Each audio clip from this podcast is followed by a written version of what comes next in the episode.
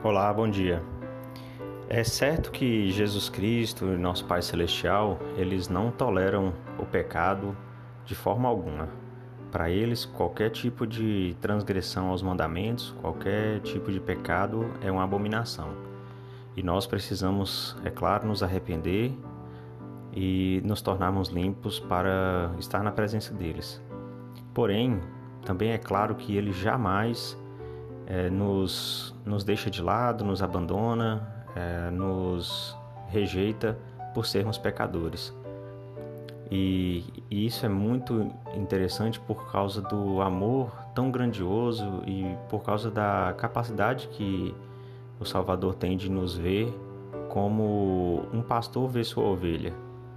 Porque um pastor que vê uma ovelha ferida, machucada, ele não abandona a ovelha, ele não despreza, não deixa com as suas feridas para que morra. E, e na verdade ele faz o contrário, ele cuida, ele pega, ele trata, é, ele limpa o ferimento, ele espera que sua ovelha possa ser curada. E os, peca os pecados que nós cometemos são como as feridas de uma ovelha.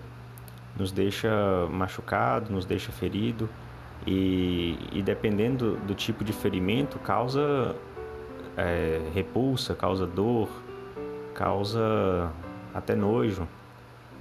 E é importante que nós possamos pensar que temos um bom pastor. O Salvador ele é assim, ele não vai, não vai nos abandonar, porque ele vê-nos como alguém que pode ser curado e depois pode voltar a ter sua condição é, natural de sermos os filhos tão amados do Pai Celestial que Ele quer junto dele. É, em, no livro de João, no Evangelho de João, no capítulo 8, temos uma descrição clara de uma situação dessa, em que uma pessoa, no caso uma mulher, que foi pega em adultério, é levada até Cristo para que ele possa considerar a situação dela. Né? Na verdade, os escribas, os fariseus queriam acusar Jesus Cristo de alguma coisa e insinuaram, citando a lei de Moisés que indicava que a mulher tinha que ser apedrejada. Então, eh, nos versículos 6 até o versículo 11, nós vemos o seguinte, né? Isso diziam eles tentando para que tivessem de que o acusar, mas Jesus, inclinando-se, escrevia com o dedo na terra. E como insistissem em perguntar-lhe, endireitou-se e disse-lhes: Aquele que dentre vós está sem pecado, seja o primeiro que atire pedra contra ela. E tornando a inclinar-se, escreveu na terra. Porém, ouvindo eles isso, e acusados pela consciência, saíram um a um, começando pelos mais velhos até os últimos. Ficaram só Jesus e a mulher que estava no meio.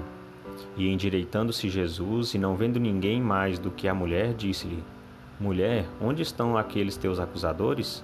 Ninguém te condenou? E ela disse: Ninguém, Senhor. E disse-lhe Jesus: Nem eu também te condeno. Vai-te e não peques mais. E a tradução de Joseph Smith ainda complementa: que a mulher glorificou a Deus a partir daquela hora e creu no nome dele. Então, olha só que importante: era uma mulher pecadora que podia se achar imunda, condenada, e a partir daquele momento que Cristo mostra a ela que era possível que ela pudesse ficar curada, e que a, a fé que ela poderia ter a partir daquele momento podia torná-la limpa dos pecados, ela passou a ser fiel, passou a ser uma discípula de Jesus Cristo. E assim com todos nós também. Podemos nos tornar discípulos de Cristo se reconhecermos os nossos erros e se buscarmos estar limpos de todos os nossos pecados. Porque Ele nos ama e Ele é nosso bom pastor. Em nome de Jesus Cristo. Amém.